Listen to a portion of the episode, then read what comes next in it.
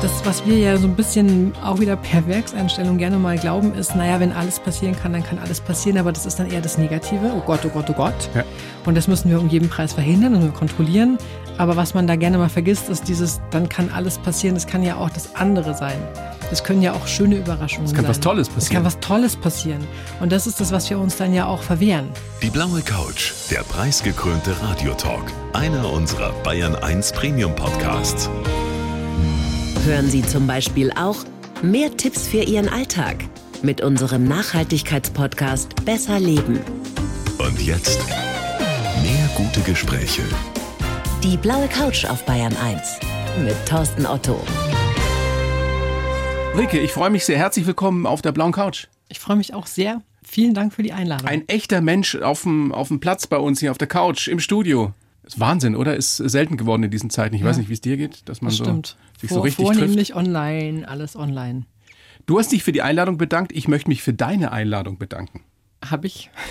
die du ausgesprochen hast in deinem Buch Ohne festen Boden. Dein Thema ist ja die Ungewissheit im Leben und du lädst dazu ein, diese Ungewissheit anders zu sehen, aus einer anderen Perspektive, also wirklich ähm, in der Metapher gesprochen, aufs Meer hinaus zu segeln und sich in unbekannte Gewässer zu wagen. Das finde ich sehr, sehr schön. Vielen Dank dafür. Sehr gerne. Benjamin Franklin, der große Staatsmann, hat mal gesagt, nur zwei Dinge sind sicher im Leben, die Steuer und der Tod. Ich weiß gar nicht, ob es in der Reihenfolge war, wahrscheinlich schon.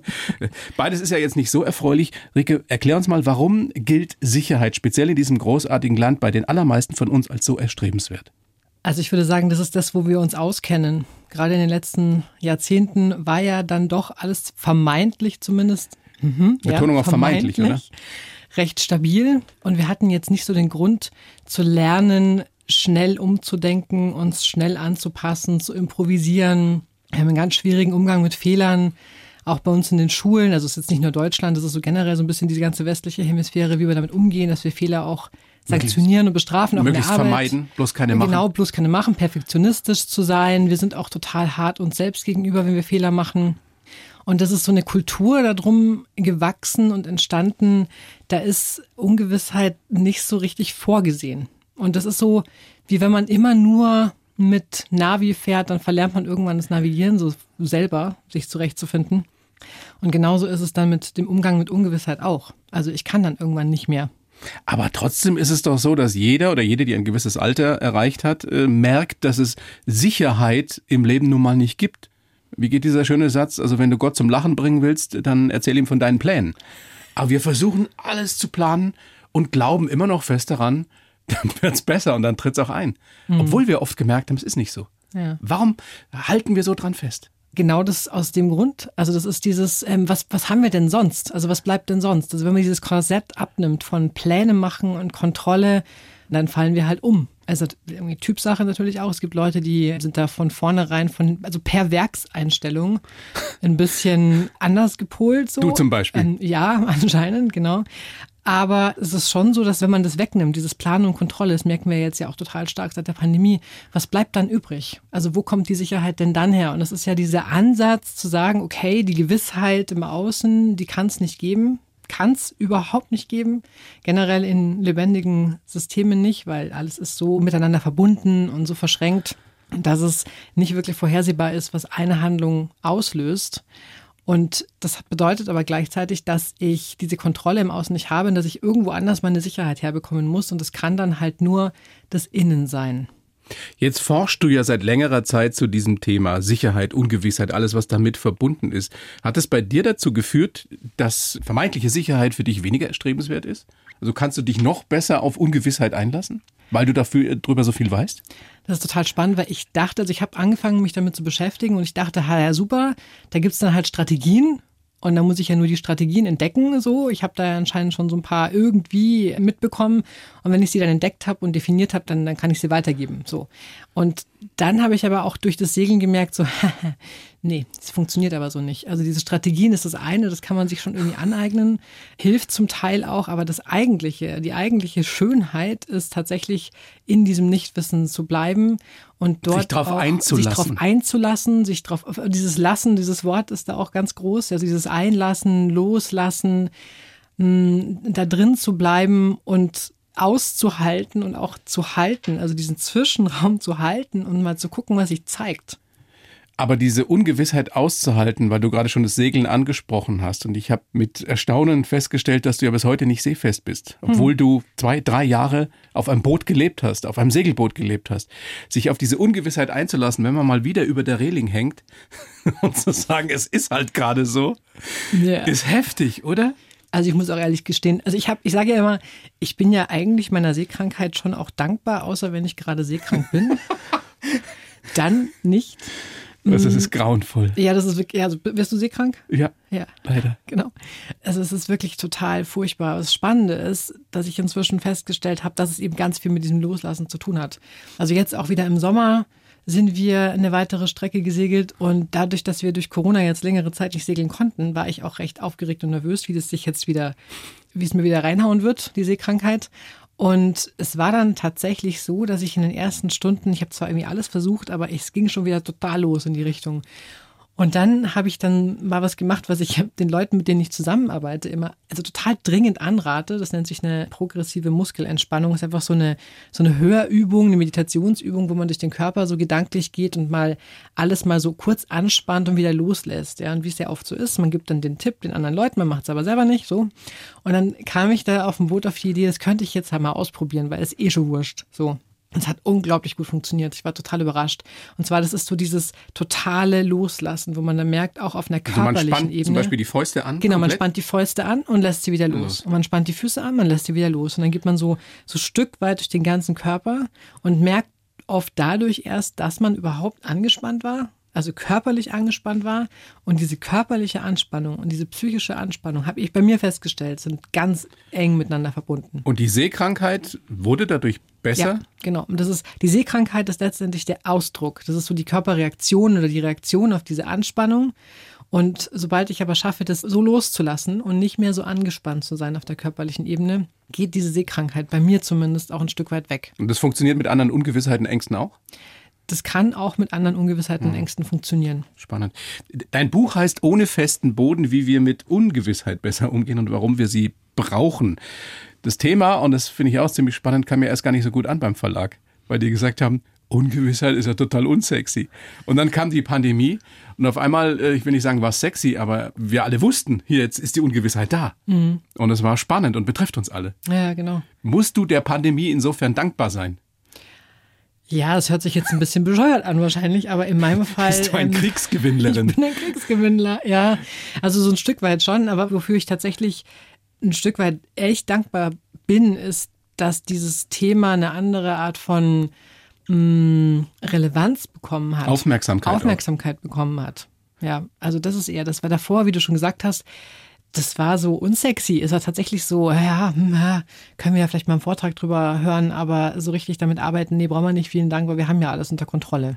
Aber wir haben jetzt verstanden, oder die meisten haben verstanden, dass Ungewissheit eigentlich der Normalzustand ist. Mhm. Ja, wenn das war ja vorher auch schon so, nur ja. jetzt merken wir es halt wieder. Genau, also wenn es jetzt so ist, dass die meisten das verstanden haben, dann fände ich das tatsächlich einen großen Zugewinn, weil ich habe das davor, und das war so mein Gefühl, ich konnte es gar nicht so richtig beschreiben, was war so ein Gefühl von, wir wägen uns in so einer falschen Sicherheit, das ist fast schon gefährlich. Und dieses Streben nach falscher Sicherheit, wie du sagst, führt ja auch dazu, dass man sich kaum mehr was traut. Dass genau, man sich einigelt zu Hause in, seinem, in seiner, weiß nicht, Doppelhaushälfte oder in seiner Wohnung und sagt, so, da, hier bin ich sicher. Man traut sich erstens kaum mehr was und das andere ist, man ist auch so unvorbereitet auf alles, was nicht innerhalb dieses Bilds und dieses Plans und dieser ja, dieser Idee gewesen ist, die man gehabt hat von der unmittelbaren Zukunft und von der mittelbaren Zukunft. Dabei verpasst man dann einen Großteil des Lebens. Oder der das Möglichkeiten, die das Leben ja. zu, zu bieten das, Genau, das ist schön, was du sagst. Ja, aber das ist so ein, es ist ja ein Möglichkeitsraum. Und wenn ich aber nur total eng bin und mich da, darauf verlasse, dass es so weitergeht wie bisher, dann sehe ich alles andere nicht was vielleicht noch passieren könnte. Was passiert denn äh, in der Regel aus deiner Erfahrung, aus der Forschung, wenn man sich versucht oder wenn man versucht, sich mit der Ungewissheit anzufreunden? Hm. Also das Erste ist, was viele wahrscheinlich erleben, dass Widerstände kommen, weil das ist erstmal ungewohnt.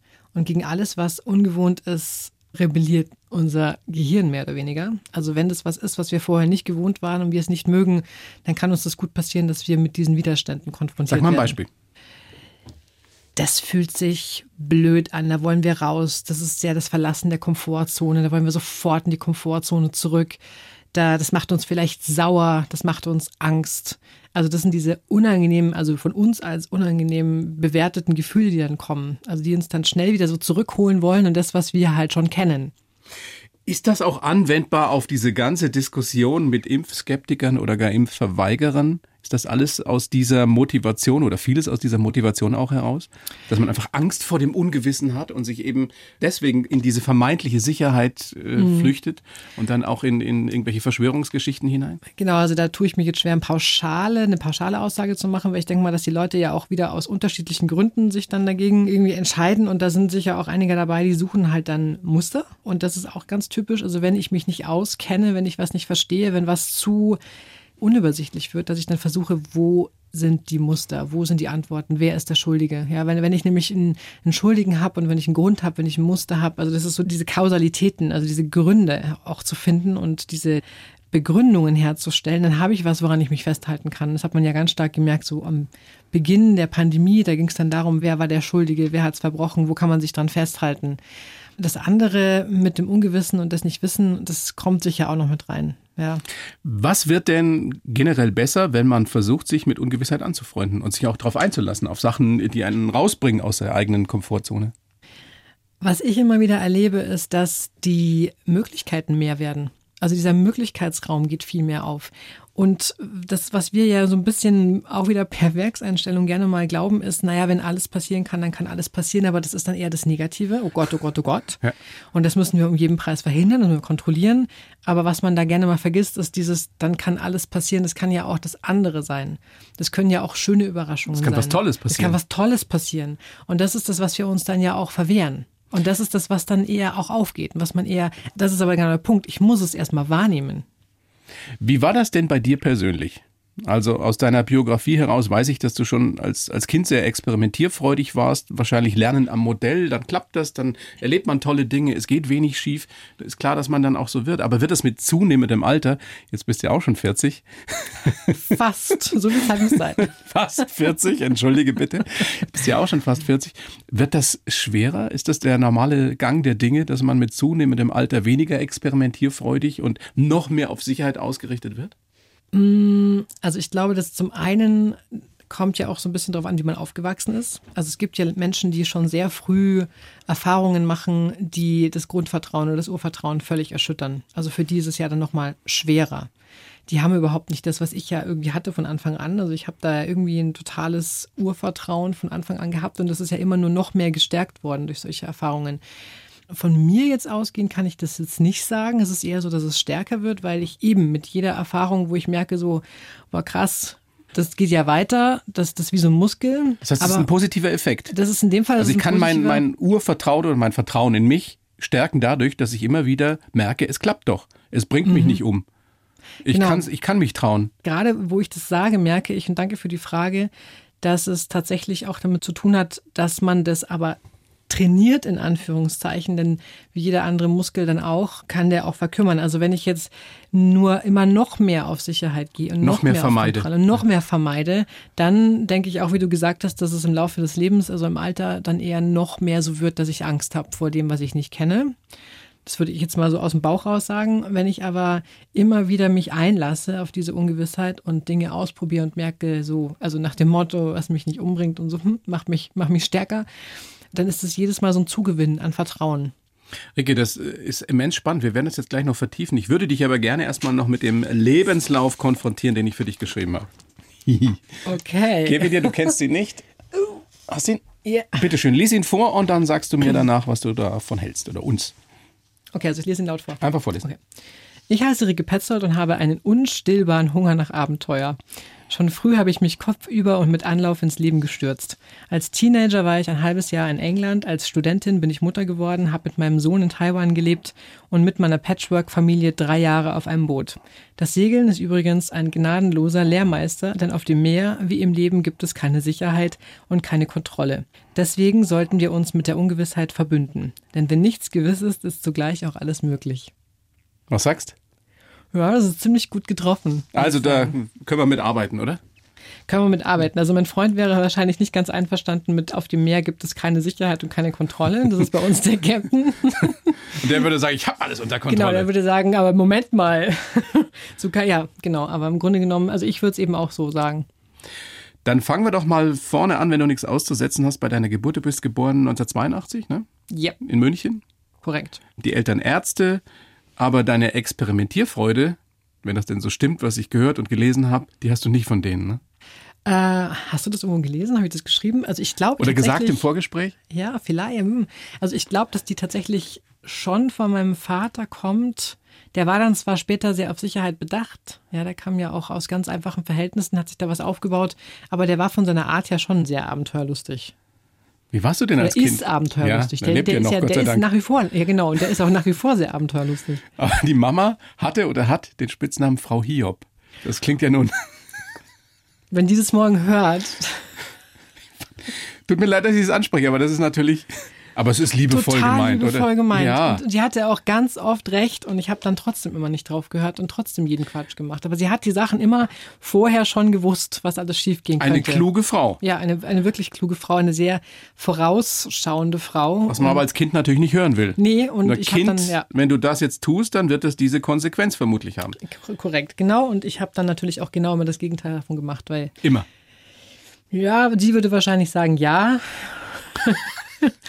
aber schon ziemlich oft. Ich merke das heute noch. Also ich merke heute noch, sie ist ja nach wie vor sehr weitsichtig und kennt mich ja auch schon und sie weiß dann auch immer schon, was alles schiefgehen könnte und ich merke dann schon immer, dass ich dann extra schon nicht das mache. Aber das Spannende ist ja, dass äh, dieses Verhalten oder dieser Charakterzug deiner Mutter, dass sie eben auf Sicherheit bedacht war und vorsichtig war, nicht dazu geführt hat, dass du in irgendeiner Weise so geworden bist. Mhm.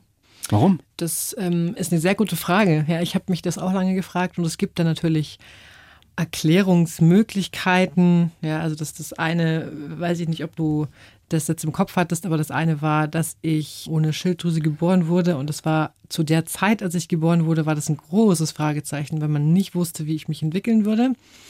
Also meine Eltern ähm, wussten eben die ersten Jahre mit mir nicht, äh, ob ich wachse, ob ich dann irgendwann mal in Ob du eine, überhaupt mal groß werden ob ich würdest. mal groß werden würde, ob ich in eine normale Schule gehen würde, so, das, das war nicht klar. Und es hat sich dann erst so nach ein paar Jahren rauskristallisiert, dass die Entwicklung durch die Medikamente, die ich dann eben von Anfang an schon genommen habe, dass das einigermaßen, ja, wie soll ich sagen, normal ist ja immer so ein dehnbarer Begriff, aber doch recht normal klappt. Aber würdest du denn sagen, in der Rückschau jetzt bei dir persönlich hat es dazu geführt, dass du eben von Anfang an diese Sicherheit nicht hattest und nicht gewusst hast, wie es weitergeht, dass du irgendwann gesagt hast, na gut, dann mache ich halt das Beste draus und probiere trotzdem aus und trau mich. Also woran ich mich tatsächlich ganz gut erinnern kann, das war so ein Gefühl von, naja, es war so ein erwartungsfreier Raum tatsächlich. Also das war so ein bisschen, wir wissen ja sowieso nicht, was wird, wie die sich entwickelt so und wir sind schon froh, wenn sie eben gesund ist und alles andere ist erstmal nicht so wichtig. Und das war so ein Gefühl von wirklich von Freiheit und keine bestimmte Richtung, die da irgendwo schon angedacht war. Das kam dann später, aber dann, glaube ich, war es dann einfach schon zu spät. So, dann war ich schon versaut. Aber es ist schon mal cool, wenn man so ohne Erwartungen ja, groß also wird. für mich Kein Druck. Tatsächlich, also das ist, woran ich, ich kann jetzt nicht vergleichen, weil ich habe ja nur meine Kindheit, mit der ich mich beschäftigen kann, aber das ist auf jeden Fall so ein Gefühl, was ich immer noch ganz stark habe, wenn ich mich dran erinnere. Du bist, äh, warst dann auf einer Mädchenklosterschule. Ja, Entschuldige, dass ich schmunzle, meine Frau auch. Dann kenne ich da die lustigen Geschichten. ja, sehr lustige Ähm, Geschichte. dann warst du ein halbes Jahr in England. Mhm. Was hast du da gelernt? Oh, das ist natürlich jetzt ein bisschen gemein, aber Niederbayern war, also ich habe in England das erste Mal ganz schnell Freunde gefunden. Weil International. es, ich weiß nicht, was es ist mit den Engländern, aber irgendwie waren die da offener. Ich hatte in, in der Zeit, wo ich da in Landshut zur Schule gegangen bin, schon einen bisschen schrägen Klamottengeschmack zum Beispiel. Und das war da, Das heißt? Ja, ich habe halt immer, alles war quietschbunt, quietschbunt, Röcke über Hosen und Die alles Haare auch? irgendwie Haare, ähm, rosa, Neon, alles bunt. Und das war in der Klosterschule natürlich erstens mal nicht so gern gesehen. Also ich kann mich erinnern an eine Situation, da hat mich dann eine Sekretärin mal auf dem Gang angesprochen und gemeint, wo probt ihr denn? Und ich so, hä, wieso proben? Ja, du bist doch in der Theatergruppe, oder? Du bist doch hier. Nee, ich bin ganz sehe normal. immer so angezogen. Ja, genau. Ich sehe immer so aus. Wie war das Ja. mit deinen Jungs später eigentlich? Hatten die auch den Hang dazu? Ich, ich frage für einen Freund, nein, ich frage für mich, weil mein Sohn, der zehn Jahre alt ist, gerade hatte die, äh, der hatte die Idee, dass er sich die Haare blau färbt. Mhm. Wie soll ich reagieren? Also ich kann sagen, dass, also mein Vater hat da auch mit sehr viel Widerstand immer reagiert. Der hat mich ja immer aufgezogen und dann habe ich mich erst recht so angezogen. Ja. Bei mir hat das sehr viel Reaktanz erzeugt. Und jetzt haben wir es ähm, bei unserem Großen, der hatte auch eine Phase mit blauen Haaren. Das ging dann aber irgendwie vorbei nach einem Jahr. Das geht alles vorbei irgendwann. Das ist schön im Leben. Aber da in England waren die lässiger. Also sind mit dir dann anders umgegangen? Ja, also das war irgendwie ein totales Ankommen. Ich habe mich da von Anfang an sehr wohl gefühlt, obwohl die Stadt sogar noch mal einiges kleiner war als jetzt äh, eben da, wo ich aufgewachsen bin. Und das war so eine Freiheit dort, würde ich heute auf jeden Fall sagen, ja. Also ich kann das so ein bisschen nachvollziehen. Ich war mal nur ein paar Wochen in der Zeit mit 15 in England, auch auf so einer, so einer Summer School. Und es war großartig, weil da Kinder, Jugendliche aus der ganzen Welt waren. Und wenn man dann ein halbes Jahr da ist, äh, dann nimmt man sicherlich was mit fürs Leben. Trotzdem hast du ja dann nach dem Abi, also überspring mal so ein bisschen was, nicht die Vorstellung gehabt, ich gehe jetzt wieder nach England oder nach Amerika, sondern du hast dann so ein, so ein Faible, eine Faszination für Japan entwickelt. Ne? Mhm. Wie kam das denn? Also ich glaube, das hatte so ein bisschen mit meiner Prägung zu tun. In meiner Jugend, da gab es ja, äh, Jugend, in meiner Kindheit, da gab es ja Tele 5 und das waren so die ersten japanischen Zeichentrickserien, die da gelaufen sind. Und ich kann mich gar nicht mehr so genau an die Geschichten erinnern, um die es da ging, aber ich weiß noch so, dass mich diese Ästhetik total fasziniert hat. Also diese Schiebetüren und die Schriftzeichen und wie das alles so aussah und die Straßen. Und es hat mich nicht mehr losgelassen. Und da habe ich dann immer wieder hat es mich dahin zurückgezogen so. Und ähm, dann habe ich angefangen mit 16, 17 heimlich unter der Schulbank Japanisch zu lernen. Und das war so das Einzige, was mich wirklich du interessiert hat. In der Schule heimlich Japanisch gelernt. Mhm. Wussten das deine Mitschülerinnen? Die Mitschülerinnen wussten das schon, ja. Die mussten ja auch immer das ausbaden, weil ich habe ja Aber wenn man 15, 16 ist und lernt heimlich Japanisch unter der Schulbank, macht einen das nicht die fanden mich ja sowieso komisch. Also, die fanden mich ja sowieso komisch. Nein, die haben, also ich hatte ja schon auch Freunde in der Schule, so sehr nicht, aber ich war schon, also ich glaube, die fanden mich eh schräg. So. Das, das halt so dann als, auch egal. Mein Gott, die Rike halt wieder, jetzt muss ich Japanisch lernen. Jetzt bist du relativ früh, also für heutige Verhältnisse, schwanger geworden mit 22 dann. Warst ein, ein experimentierfreudiges junges Mädchen, eine junge Frau, die davon geträumt hat, in, in Japan zu leben, in China, was weiß ich, Asien zu entdecken. Und auf einmal bist du Mama.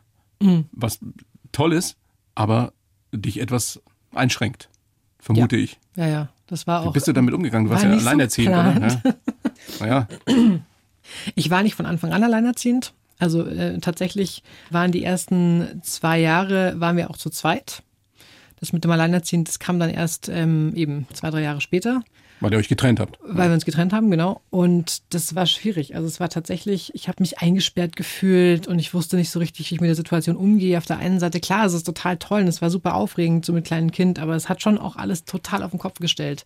Also ich hatte da schon so meine Ideen mit im Ausland studieren und wegzufahren. Ich war ja auch sonst hauptsächlich während der Uni, also kann ich jetzt sagen, aber ich war ja wenig in der Uni. Also ich habe ja während des Semesters habe ich vor allem gejobbt hier in München im Japan-Salon, wo sonst. Da war ich wahnsinnig gerne und, und in den Semesterferien war ich weg. Und das ging ja, halt dann nicht mehr. Wie hast du das hingekriegt? Ich meine, du hast Japanologie studiert, Sinologie studiert, also Chinesisch sprichst du ja auch. Sogar besser hast du mir vorhin erzählt als Japanisch. Wie macht man das mit einem kleinen Kind? Naja, ich hatte ja das ist wieder so eine Frage, ne? Blöd, aber die würdest du einem Mann wieder nicht stellen, wahrscheinlich. Obwohl, ja, wenn ein Mann alleinerziehend ist, würde ich es ihm auch stellen. Ja hatte, hatte, hatte gerade so eine Erinnerung an, an Vorstellungsgespräche, wo ich dann auch so die Frage hatte, und wie haben Sie sich das vorgestellt? ja, hier auf der Besetzungscouch. ähm, ich hatte ja noch zwei Jahre Zeit, bevor ich schwanger geworden bin, tatsächlich. Und ich habe, also mit, der, mit Sprachen habe ich mich tatsächlich nie so wahnsinnig schwer getan. Das wäre der Teil des Studiums, der ist mir auch am leichtesten gefallen.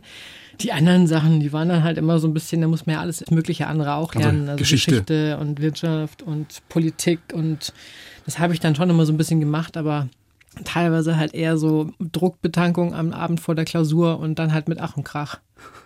Also es war jetzt nicht total glorreich, aber dadurch, dass ich so diese ganze Praxis, diese Exponiertheit in der Praxis hatte durch die Galerie, habe ich da auch ganz viel mitgenommen. Mhm. Du bist dann mit deinem kleinen Sohn, da war der vier, fünf, nach Taiwan gegangen. Das erste Mal war er knapp zwei, ja, das war ein Semester. Und dann für drei Jahre oder knapp drei Jahre? Und dann nochmal für zwei Jahre. Wie mutig also das ist das? War, ja, also ich fand's, das ist so lustig, weil ich, ich habe das immer wieder gehört mit dem mutig, aber ich glaube, ich hätte es zu dem Zeitpunkt mutiger gefunden, eine Festanstellung einzugehen. Also das Hä? war so, ja, das ist so dieses Gefühl von. Du gehst alleine mit einem kleinen Kind nach Taiwan hast die Sprache Chinesisch, Mandarin damals ja noch nicht perfekt beherrscht, lässt dich auf dieses Riesenabenteuer ein und sagst, mutiger wäre es gewesen, eine Festanstellung anzunehmen? Also für mich persönlich schon. Warum? Weil ich habe ja vorher immer wieder mal probiert, auch mich irgendwo, also stimmt nicht ganz, weil vor dem Auslandssemester hatte ich es natürlich noch nicht probiert, da war ich noch zu jung, aber immer schon das Gefühl gehabt, wenn ich mich dann so festlegen muss und dann halt diese Fragen wie, wo sehen Sie sich in zwei Jahren oder wo sehen Sie sich in fünf Jahren? Da haben wir ja schon Schnappatmung und, und, und Schweißausbrüche. Also es ist so, keine Ahnung. Ich weiß nicht mal, wo ich mich in zwei Wochen sehe. Also diese, So. diese Korsetts, die du hast in den Hierarchien in Großfirmen, speziell hier bei uns, die wären nie deins gewesen. Du warst ja bis heute nicht fest angestellt. Ich ne? habe es heute nicht, ich habe es versucht. Ich muss wirklich sagen, ich habe es versucht, aber anscheinend nicht gewusst, wie ich es anstelle, mich anstellen zu lassen. So, also ich habe das immer nie so richtig verstanden, wie der ganze Mechanismus funktioniert und wie man das machen muss. Ich habe es immer wieder versucht, weil ich zwischendurch auch Phasen gehabt habe, wo ich dann wirklich nicht wusste, wie ich jetzt die Miete bezahle. Aber du bist immer noch am Leben. Genau, Offensichtlich ich bin immer noch hier. Ha. gut angezogen. Oh, danke. Offensichtlich läuft's. Diese Zeit in Taiwan. Du kommst dahin mit einem kleinen Kind, ähm, sprichst nicht perfekt die Sprache. Das ist eine ganz andere Philosophie, eine ganz andere Kultur. Wie hast du das erlebt im Nachhinein jetzt? Wie würdest du es beschreiben? Das erste Mal war natürlich wahnsinnig aufregend, weil ich war da zwar einmal schon davor in Taiwan auf einer Reise, also ich kannte das schon ein bisschen und war davor auch schon mal in China mit dem Rucksack unterwegs. Also so ganz hundertprozentig fremd war es mir nicht, aber wie du schon gesagt hast, mit der Sprache, das war noch nicht so ganz fließend. Ich habe es aber trotzdem sehr positiv in Erinnerung, weil die Leute dort sind total offen und auch total hilfsbereit und die waren unheimlich neugierig, was wir da jetzt hier so machen mit dem blonden Kind, mit dem blonden kleinen Fand ihr Kind. das nicht seltsam, dass du da alleine mit Kind warst? Doch, aber die waren so, das war eher, eher so positiv, exotisch, komisch. Aber auf jeden Fall, da muss man doch mal helfen und gucken, wie man die unterstützen kann. Also ich habe da so viel Hilfsbereitschaft auch erlebt und es hat auch alles immer relativ leicht funktioniert. Also leichter teilweise als in Deutschland. Sprechen die Englisch? Ja, die sprechen Englisch, oder? Taiwan. Kommt drauf an. Also sprechen viele ganz gut Englisch, aber auch viele nicht. Kannst du uns mal so eine kleine Kostprobe geben? Also du sollst Sag jetzt mal hier was Geiles überhaupt auf nicht zum Chinesisch. Affen. Nein, nein, nein, so nicht. Aber du könntest jetzt zum Beispiel sagen, liebe Bayern 1 Hörerinnen und Hörer, ich freue mich sehr, dass Sie gerade unserem äh, Gespräch beiwohnen hier auf der blauen Couch. No pressure. Okay, ähm, Ganz einfacher Satz. eine Sekunde. Jetzt muss Ja, ich ja, mich lass, kurz lass dir Zeit, wir haben Zeit. 我很高兴在这里，也我很高兴你们听的话，sowas in der Art. Und wahrscheinlich bringt mich jetzt jeder um, der total gut Chinesisch kann. Willst du nochmal überlegen? Oder, Weil ich die Töne, Ja. nee, alles gut, ja, weil ich die Töne vielleicht nicht so ganz. Ja, aber das hieß jetzt äh, herzlich willkommen sozusagen, dass Sie jetzt mit ungefähr, beim ja. Also Gespräch es war so, ich freue mich hier zu sein und ich freue mich, dass ihr zuhört. Und jetzt will ich nicht ärgern, aber jetzt so im Vergleich dazu, wie würde das auf Japanisch klingen? Ah, okay. Das muss ich jetzt wirklich ganz kurz überlegen. Japanisch habe ich nicht so parat. Moment. Mm. Watashi wa totemo tanoshii desu. Also das heißt schon mal, ich freue mich sehr. Und der Rest fällt mir jetzt im Stegreif nicht ein. Aber ich glaube, was wir alle jetzt gemerkt haben, die eine Sprache hat mit der anderen Gar nichts, nichts zu tun. Nee, nee, überhaupt gar nichts. Was viele ja, glaube ich, nicht wissen. Ja. Ja, also es hört sich komplett anders an. Es ist eine andere Sprachfamilie, die haben so ein paar Schriftzeichenähnlichkeiten. Und man kommt mit Gründe Mandarin hat. auch nicht weiter in Japan, oder? Nicht mit der Sprache, mit der Schrift schon ein bisschen. Jetzt hast du in dieser Kultur drei Jahre gelebt. Pi mal Daumen. Pi mal Daumen, genau. Was hast du vom Leben verstanden, was du vorher nicht wusstest, weil wir einfach im Westen anders denken? Also womit ich mich dort zum ersten Mal so richtig beschäftigt habe, das war so eine daoistische Art, an Sachen ranzugehen. Was ist damit gemeint? Also wir haben hier in unserer Kultur sehr stark dieses richtig oder falsch. Es ist schwarz oder weiß, es ist entweder oder. Es wird immer schlimmer, habe ich das Gefühl gerade. Ja, jetzt gerade ist es extrem, ja. Und es fällt uns extrem schwer, kulturell nehme ich mal an, schon das auszuhalten, dass mal was nicht entweder oder ist. Und Daoismus ist ganz stark in diesem Zwischenraum. Also Daoismus ist ganz stark sowohl als auch. Also ich muss nicht unbedingt mich entscheiden, das ist das eine. Und das andere ist, Daoismus ist auch ganz stark nicht unbedingt einzugreifen in dem Moment, sondern einfach auch mal zu gucken, was zeigt sich da Und zu akzeptieren. und zu akzeptieren. Geschehen zu lassen. Mhm, genau, geschehen zu lassen. Was uns so schwer fällt. Ja. Mhm, nicht einzugreifen. Und das fand ich total, das hat mich beeindruckt, weil das waren manchmal so Situationen, also dass man, wo als Deutsche, wo ich mich total aufgeregt hatte drüber, ja, wahrscheinlich auch zu Recht so. Sag mal ein Beispiel. Ja, also wir hatten immer wieder die Situation, da war, glaube ich, mein Sohn sogar noch ziemlich klein, weil ich musste ihm im Buggy rumfahren. Ich hatte so einen kleinen Faltbuggy, den ich dann immer zusammengeklappt habe, auseinandergeklappt habe, je nachdem. Und die Bürgersteige in Taiwan sind recht hoch. Und dann haben die in Taiwan ganz viele Roller, also Motorroller, und die haben die Angewohnheit, die Roller überall kreuz und quer zu parken, ganz besonders geht auf dem Bürgersteig. Es ist ganz oft so, dass man dann wechseln muss vom Bürgersteig auf die Straße, weil der Bürgersteig total voll geparkt ist mit diesen Rollern. Und ich war mit diesem Buggy und mit diesem kleinen Kind und dann musste man immer so runter von diesem hohen Bürgersteig und wieder außen rumfahren. Das hat mich total genervt. Und was ich so bemerkenswert fand, ist, dass Taiwaner sich da überhaupt nicht drüber aufgeregt haben. Und das war so anders, als ich das eben kenne. Weil ich kenne es eben so hier aus Deutschland, aus München, da fängt man halt, also ich hatte auch den Impuls dann echt anzufangen, so zu schimpfen wie so ein Rohrschwanz. Kann man nur und so. Ja, ja Scheiß hier, unverschämt, müsste man alle aufschreiben, abschleppen. So. Und das war so. Da regt sich keiner auf. Nee, nee, es war irgendwie, es gibt im Chinesischen diesen Ausspruch Bamfa. Also es ist irgendwie so, gibt keinen Weg, gibt keine Möglichkeiten. Das hört man ganz oft. Das kann man jetzt auch schlecht finden, ja, aber man sucht sich da schon auch sehr genau aus, wo man sich drüber aufregt. Also akzeptiere das, was du eben nicht ändern kannst. Ja, also das habe ich viel mehr da erlebt. Ist vielleicht auch nur meine Interpretation, aber das war, was ich ganz stark mitgenommen habe. Ist das nachhaltig? Oder regst du dich jetzt ich, ich würde sagen, es auf darüber, wenn jemand blöd parkt? es kommt auf die Tagesverfassung drauf an. Ja, also es gibt, gibt Zeiten, da kann ich mich da gut dran erinnern und wieder so reinfühlen.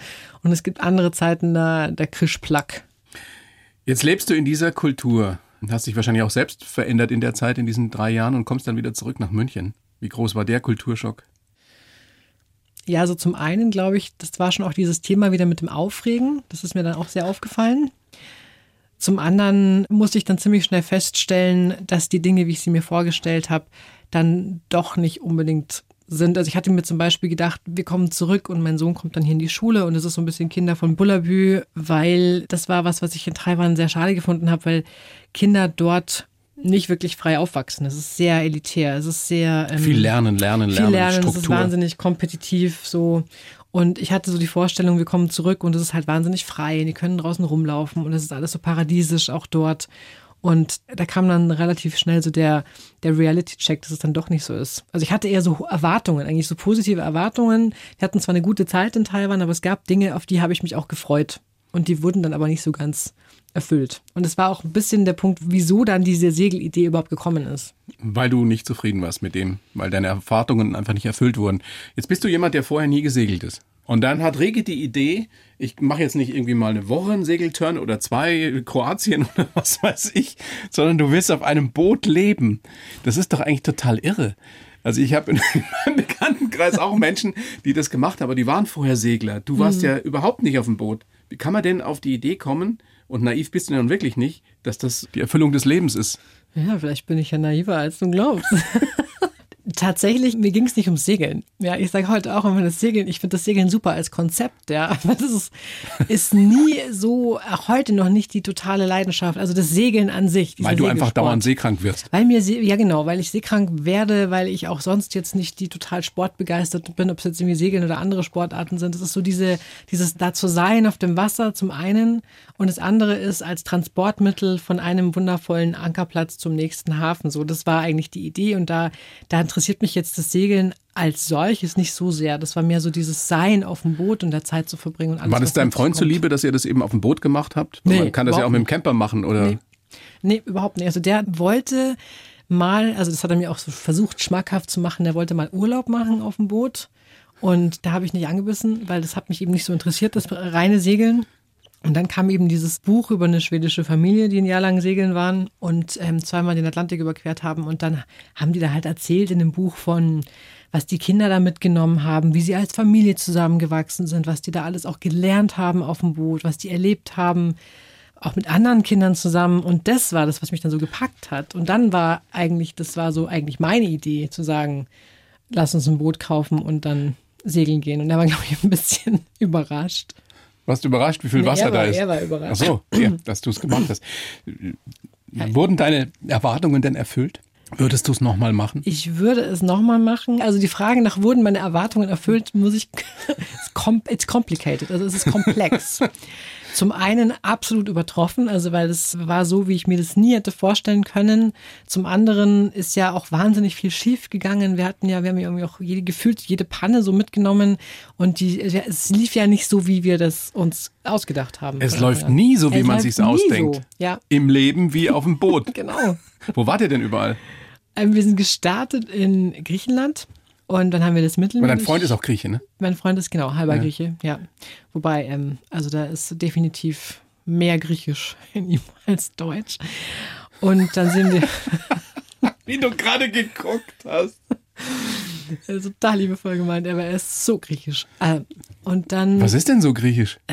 Also er, er liebt er liebt die ganze Art dort und Griechenland und wenn, wenn er über das Griechenland spricht, dann geht die Sonne auf in seinem Gesicht so. Ja. ja, ja, total. Also er ist einfach sehr. Ja, tolles Land. Ja, genau. So, also, also da seid ihr gestartet. Ihr, ihr, würdet, ihr, ihr würdet euch verstehen. Gehe ich ähm, von aus. Wir sind dort gestartet, wir sind dann durchs Mittelmeer durch, also das Mittelmeer durchquert. Mhm. Das hat dann schon eben ein bisschen länger gedauert durch den Motorschaden, den wir dann hatten. Und dann waren wir längere Zeit auf den Kanarischen Inseln, weil das war die Zeit, wo wir dann unsere Bordkasse wieder auffüllen mussten. Aber es war noch vor Corona, ne? Das war alles vor Corona, ja. alles vor Corona. Also wir sind 2019 zurückgekommen und also alles vor Corona. Und dann, nachdem wir dann eben wieder ein bisschen Geld hatten, sind wir weitergesegelt in den Senegal und von Senegal auf die Kapverdischen Inseln und von dort über den Atlantik, dann die karibischen Inseln haben wir uns so hochgehangelt bis nach Kuba wow. und dann bis nach New York und von New York auf die Azoren. Ihr seid mit dem Boot in den New Yorker Hafen eingesegelt. Ja, das war das absolute Highlight. Das Boah. war auch der Deal mit den Jungs, weil die waren ja in dem Alter dann schon, nachdem wir ja für alles so lange gebraucht haben. Die waren ja dann so Pubertät galore und ähm, tatsächlich dann gar nicht mehr so heiß drauf auf Karibik und Baden. Aber New York, das war der. An der totale, Freiheitsstatue vorbei. Der, wir haben hinter der Freiheitsstatue geankert. Oh. Ja, das war auch toll. Oh, ich krieg Gänsehaut. Mhm, das war wirklich War es so toll, also wie ich es mir jetzt es vorstelle? Es war echt, es war noch toller. Also wir sind da, wir haben da diese Skyline angeguckt, wir haben hinter der Freiheitsstatue geankert. Das war ein absolut arschkalter Abend, weil es so ein später Wintereinbruch nochmal war. Wir haben ja keine Heizung an Bord, also wir haben uns total alles weggefroren. Aber wir saßen im Cockpit, haben da eben alle Shakis, New York, New York und oh, also, ja, Empire State wirklich, of Mind. Wirklich oh. toll. Ja. Jetzt werde ich gerade ein bisschen neidisch. Nein, nicht neidisch, aber ich, das, das würde ich auch gerne erleben. Ich habe keinen guten Job gemacht bis jetzt. toll. Mhm. Was ist das, was euch dieser dreijährige Segeltörn oder dich wirklich gelehrt hat übers Leben oder über dich? Da gibt es eine ganze Menge. Also zum einen wirklich diese Zwischenräume viel mehr zu schätzen. Also nicht nur diese Strategien, wie ich jetzt damit umgehe, dass ich nicht weiß, wie es weitergeht, sondern auch da drin zu bleiben. Tatsächlich. Also in diesem Nichtwissen drin zu bleiben und sich da auch gemütlich zu machen. Und das kann man. Das kann jeder, jede von uns schaffen, sich es gemütlich zu machen, wie du sagst, in der Ungewissheit. Das ist jetzt eine steile Behauptung natürlich, aber ich denke schon, dass man das ein Stück weit lernen kann. Also gut tun würde es mit Sicherheit jedem mhm. oder jeder von uns. Ja, und das, ist, das Spannende ist ja wirklich, dass dann Dinge passieren können, die man einfach vorher nicht auf dem Schirm gehabt hat. Und das habe ich immer wieder erlebt. Also immer wieder an diesen Punkten, wo man gedacht hat, wo Mist, jetzt geht es nicht weiter oder oh verdammt, das ist aber jetzt überhaupt nicht gut. Und das Segeln aber einen gezwungen hat, jetzt die Füße stillzuhalten, weil es gab überhaupt gar keine andere Möglichkeit, dass immer irgendwas sich gezeigt hat. Also zu warten, geduldig zu sein, aber auch zu improvisieren. Zu improvisieren, ja, und auch aufmerksam zu sein. Also das ist das andere. Also das eine ist natürlich zu warten und mal zu gucken, aber es geht nicht so darum, die Zähne zusammen zu beißen und einfach jetzt nur durchzuhalten, bis es irgendwann vorbei ist, sondern auch dieses Loslassen und zu schauen, okay, was zeigt sich denn jetzt? Also auch wirklich die Augen aufzumachen und nach links und nach rechts zu gucken. Und nicht nur geradeaus. Und nicht nur geradeaus. Und das ist ja momentan dieser Unterschied zwischen, also das nehme ich jetzt auch stark wahr. Momentan ist es so ein bisschen dieses Gefühl, jetzt müssen wir alle nur die Zähne zusammenbeißen und da irgendwie noch durch. Und dann ist es vielleicht wieder wie vorher. Und das glaube ich nicht. Ich glaube nicht, dass es jemals wieder ist wie vorher. Es ist was Neues, es ist was anderes. Und wir sind aber noch voll in diesem Modus, jetzt müssen wir total hochdrehen, uns voll zusammenreißen, eben Zähne zusammenbeißen, so und das nur irgendwie durchstehen. Aber was wäre deine Empfehlung? Meine Empfehlung wäre, da viel gnädiger auch miteinander zu sein, auch mit uns selber zu sein und uns auch einzugestehen gegenseitig, dass wir es nicht wissen gerade. Auch mit Menschen, die anders denken? Auch mit Menschen, die anders denken, tatsächlich. Also ins Gespräch zu gehen, das ist gerade so schwierig, aber wir sind so gespalten dadurch und es ist so schwer, wenn man irgendwann mal einen gewissen Grad an Gespaltenheit erreicht hat, irgendwann wieder zusammenzufinden oder zusammen, genau, zusammenzufinden. Und aber auch gnädig zu sein mit den Fehlern, die gemacht werden, auch mit den Fehlern, die in der Politik zum Teil gemacht werden. Also ich fand diesen Satz von, ich glaube, das war ja Spahn, oder? Der gesagt hat, wir werden uns später viel zu verzeihen haben. Ja, es stimmt. Gerade also, verzeihen war ihm, dass er wohl zu wenig Impfstoff besorgt hat. Naja, aber du hast schon recht, klar. Klar, je, also wer von uns möchte sich da hinstellen und sagen, ich übernehme jetzt diesen Job oder diesen in der Politik? Ich möchte also es auf keinen ich, Fall machen. Ich hätte es nicht machen wollen. Ja, und jeder oder jede, die ehrlich mit sich selber ist, wird sagen, nee. Und deswegen muss man den Menschen natürlich Fehler zugestehen. Ja. Und hoffen, dass sie die Fehler nicht nochmal machen. Darum ja, geht es schon klar, auch. dass man ja. auch daraus lernt, natürlich, klar. Und das ist so ein Punkt. Und auch sich gegenseitig da zu unterstützen und auch da zu sein und nicht zu versuchen, jetzt irgendwie das so gut zu machen wie vorher und sich total zusammenzureißen und sich da irgendwie durchzubeißen. Ja, wieder dieser Perfektionismus auch. Ja, ne? total. Ja, dann trotzdem halt, ja, also das, das beobachte ich auch gerade bei, bei Müttern gerade, die ich jetzt kenne, die jetzt kleinere Kinder haben als ich, die versuchen halt dann trotzdem alles super gut zu machen, halt dann immer das gesunde Pausenbrot mitzugeben und immer auch dann ähm, die ganzen Freizeitaktivitäten und alles durch. Also das trotzdem zu zu managen und es trotzdem irgendwie hinzukriegen und zu erfolgreich und dann noch genau ja. zu funktionieren und dann muss die Wohnung ja irgendwie auch noch ausschauen einigermaßen aufgeräumt und wenn es dann aber nicht ist, dann ist man frustriert und dann ist man müde und überfordert und und das ist halt so diesen Anspruch total runterzufahren. Also sollten wir uns alle auch mehr Fehler einfach zugestehen und ein bisschen empathischer mit uns und mit anderen sein. Mhm. Ist es auch das, was du in deinem Coaching vermittelst? Institut für praktische Emergenz. Mhm worunter ich mir jetzt wenig vorstellen konnte erstmal. Und wahrscheinlich geht es dem einen oder der anderen da draußen genauso. Erklär uns das mal, was du da tust. Also Coaching ist es nicht mehr, was ich heute mache. Worum es mir mehr geht und was mich mehr interessiert, ist, Menschen zusammenzubringen, damit was Neues entstehen kann. Weil Emergenz bedeutet letztendlich dieses, dass etwas Neues auftaucht und sich was Neues zeigt. Kann man das so sinngemäß leinhaft erklären? Die, die Summe der Einzelteile ist mehr als die Einzelteile. Genau, das Ganze ist mehr als die das Summe Ganze seiner Teile. ist mehr als die Summe seiner Teile. Genau, ja. So, ich hätte es nicht besser erklären können. Das Ganze ist mehr als die, Summe, die Summe, seiner, seiner Teile. Teile. Mhm. Darum geht's, oder? Darum geht's, genau. Und das ist auch, ich glaube, Harald Lesch hat das mal so schön zitiert. Hannah Arendt hat mal wohl anscheinend gesagt, wenn Menschen zusammenkommen, muss man mit Wundern rechnen wo dann eben auch wieder was entstehen kann, was mehr ist als die Summe seiner Teile. Und das ist, was mich eben interessiert, wie das Neue in die Welt kommt. Weil wir wissen ja noch nicht, was passiert. Das ist ja der Teil mit der Ungewissheit. Wenn wir aber nicht wissen, was passiert, was ist denn da stattdessen? Was haben wir anstatt Kontrolle? Was haben wir statt Planung? Aber es ist ein sehr optimistischer Forschungsansatz. Ja, würde ich schon sagen. Also ein optimistischer Forschungsansatz, ein sehr hoffnungsvoller Forschungsansatz. Naja, ich gucke mir halt, beziehungsweise wir gucken uns einfach an, wie, wie Leben entsteht und wie Leben auch entstanden ist. Und es ist ja so, es geht ja immer weiter und es passiert immer irgendwas. Und das ist ja eben die Frage. Also wenn ich es nicht steuern kann, wenn ich es nicht planen kann, wenn ich es nicht kontrollieren kann, was ist es denn dann? Was können wir sonst? Und das ist ja der Teil, wo mich dann die Zukunft auch interessiert. Nicht im Sinne von, ich will die nicht vorhersagen. Daran glaube ich nicht. So. Ich würde gerne die Leute fragen, so, wie stellt ihr es euch denn vor? Was hättet ihr denn gern? Was ist eine wünschenswerte Zukunft? Was ist eine nicht wünschenswerte Zukunft? Wenn wir nämlich anfangen, uns hypothetisch mal Gedanken darüber zu machen, was denn passieren könnte, dann haben wir eine viel größere Handlungsfreiheit auch. Aber eben im positiven Sinne und nicht im Sinne irgendwelcher Horrorszenarien. Beides. Also wenn ich zum Beispiel mir auch mal vor Augen halte, wie könnte denn tatsächlich eine Zukunft aussehen, wo ich einen, wo ich Ozeane habe, die keine Fische mehr haben. Das ist total gruselig. Oder eine Zukunft, in der du nicht mehr seekrank wirst. Oh, oh das wäre aber keine Dystopie, das wäre eine Utopie. also es ist so beides. Also es gibt diese, ja. diese negativen Szenarien auf der einen Seite, die machen auch was mit mir, aber auch die positiven Szenarien, die ziehen mich dann in die Zukunft. Und das ist so ein bisschen das Spannungsfeld zwischen diesen beiden. Aber momentan sind wir sehr, und das ist auch so Hollywood und die ganzen Filme, weil es halt wahrscheinlich dramaturgisch auch interessanter ist, sich negative Szenarien auszumalen. Wir sind total auf diesen dystopischen, sehr dunklen, sehr düsteren Zukunftsszenarien. Das ist auch das eine spannende Frage die mir bis jetzt auch noch keiner wirklich abschließend beantworten konnte, das hängt ja auch, warum, warum gibt es Gaffer, die irgendwie sich Unfälle, schwere Unfälle angucken? Mhm. Ja? Warum laufen in den Nachrichten überwiegend schlechte Nachrichten? Ja, gut, warum ist der Mensch, warum ist der Mensch so, dass er sich lieber damit beschäftigt? Ich glaube, es liegt daran, weil man sagt, ja, ich, mir ist es ja Gott sei Dank nicht passiert. Mhm. Das wäre jetzt auch mein erster Impuls gewesen. Und vielleicht ist es auch eine Unterstellung. Vielleicht unterschätzen wir die Menschen da auch. Vielleicht mm, wird es mal Zeit, denen auch Gelegenheit zu geben. So, und damit haben wir doch schon wieder einen positiven Dreh. Und vielleicht sollte jeder oder jede von uns sich einfach mal an die eigene Nase fassen und sich ein bisschen aus seiner Komfortzone rausbewegen. Es muss ja sich nicht jeder oder jede wieder kopfüber in jedes Abenteuer stürzen, so wie du das immer getan hast oder tust. Oder? Nee, muss überhaupt nicht Kopfüber sein. Kopfüber muss nicht sein. Muss über, weder Kopfüber noch überhaupt in große Abenteuer. Also man hat ja jeden Tag eigentlich so viele Möglichkeiten, mal was anders zu machen, aus der Komfortzone rauszugehen. Das reicht ja schon. Das sind ja auch schon die kleinen Risiken, sind auch schon Risiken. Und dann passieren auf einmal überraschende Dinge. Und Wenn man manchmal die sogar Augen tolle und die Ohren Dinge. offen hält, genau.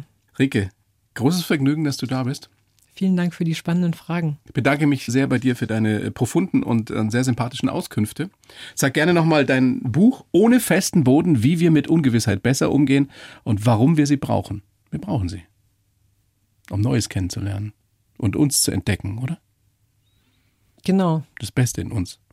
Ja, man kann sowieso erst wissen, was hinter einer Tür liegt, wenn man durchgegangen ist. Und das ist ja auch so eine Plattitüde letztendlich, aber wenn du mit alten Leuten sprichst, die bereuen nicht die Dinge, die sie getan haben, sondern die bereuen all das, wo sie sich nicht getraut haben. So, Mensch, hätte ich doch damals und so. Oder? Mhm. Deine Erfahrung auch? Meine Erfahrung total. Also ich das ja, ich merke das ja heute, das ist ja so, die Komfortzone ist ja so mächtig. Also es ist ja auch bei mir so jeden Tag, dass ich mich immer wieder daran erinnern muss, nee, ich mache das jetzt anders. Was machst du zum Beispiel einfach mal so an Kleinigkeiten anders? Was mache ich an Kleinigkeiten anders? Ich, ich nehme andere Strecken oder andere Routen. Also anstatt, wenn ich irgendwo hinfahre, den Weg zu nehmen, den ich schon kenne, nehme ich einen anderen Weg oder nehme ein anderes Verkehrsmittel. Ich raff mich, obwohl ich die totale Oberstubenhockerin bin, immer wieder auf, halt dann so Angebote anzunehmen. Also am Samstag zum Beispiel wurden halt Theaterkarten frei, die uns dann also geschenkt wurden. Und das wäre eigentlich eher so das Ding gewesen, zu sagen, so, also eigentlich will ich mich zu Hause einkuscheln und gar nicht rausgehen und gar nichts machen und dann halt das trotzdem zu machen. Und es hat sich auch total gelohnt. Es lohnt sich immer. Das ist also ja oft so eben. Entweder, das, auch wenn das Stück noch nicht mehr, das Stück war super, aber auch wenn das nicht gut gewesen wäre, dann wären es die Menschen gewesen, dann wäre es die Erfahrung gewesen, dann hätte es irgendeine Begegnung sein können. Ein flammendes Plädoyer gegen die Bequemlichkeit. Ja. In unserem Leben, in unser aller Leben. Rike, herzlichen Dank und alles Gute, bleib gesund und bis ganz bald. Vielen herzlichen Dank auch. Die Bayern 1 Premium Podcasts. Zu jeder Zeit, an jedem Ort. In der ARD Audiothek und auf bayern1.de. Bayern 1 gehört ins Leben.